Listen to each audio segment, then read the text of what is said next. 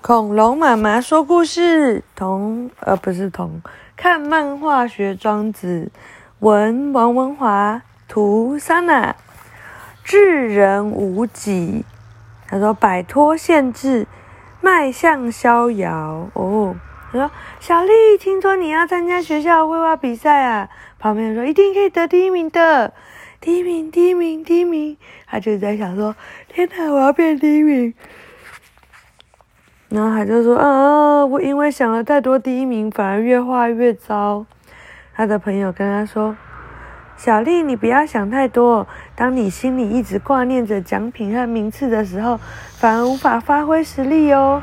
应该要把那些念头抛弃，回想你喜欢画图的初衷，那种开心的感觉，才会让你表现得更好哦。”哦，不是他朋友，是他老师跟他说：“他说我知道了，谢谢老师。那我不会再想着第一名的事，第二名，第二名，第二名就好。”老师说：“这样有差吗？”然后原文是：“智人无己，人人无功，圣人无名。”出自于《逍遥游》。翻译：当人消除由欲望构成的私己，就能成为真正的人；当人破除功利价值观念，就能走向自我创造的路；当人消除内在深层意义的局限，就能成为通达的人，逐渐迈向逍遥游。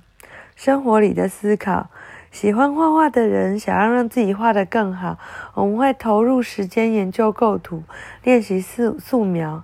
每当画出一幅好图画，内心的喜悦往往笔墨非笔墨能形容。你是不是也是这样？让人快乐良久，这种感受，在练习打球、写文章和读书时都曾有过，是不是啊？但是当我们练习久了，发现才能后，很容易就会透过作品和别人较量，心里开了有开始有了比较，因此有了负担，它让人有所迟疑。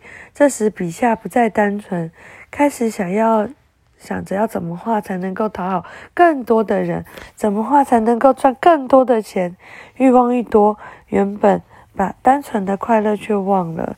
人若失去了这种单纯，就多了包袱。迷失在功名利禄的泥沼里，整天不开心。但换个角度想，想要单纯的快乐也不难，做几件自己真正想做的事，专心投入其中，就能享受那种内心宁静的欢喜呢。哇、真太有深意了。晚安。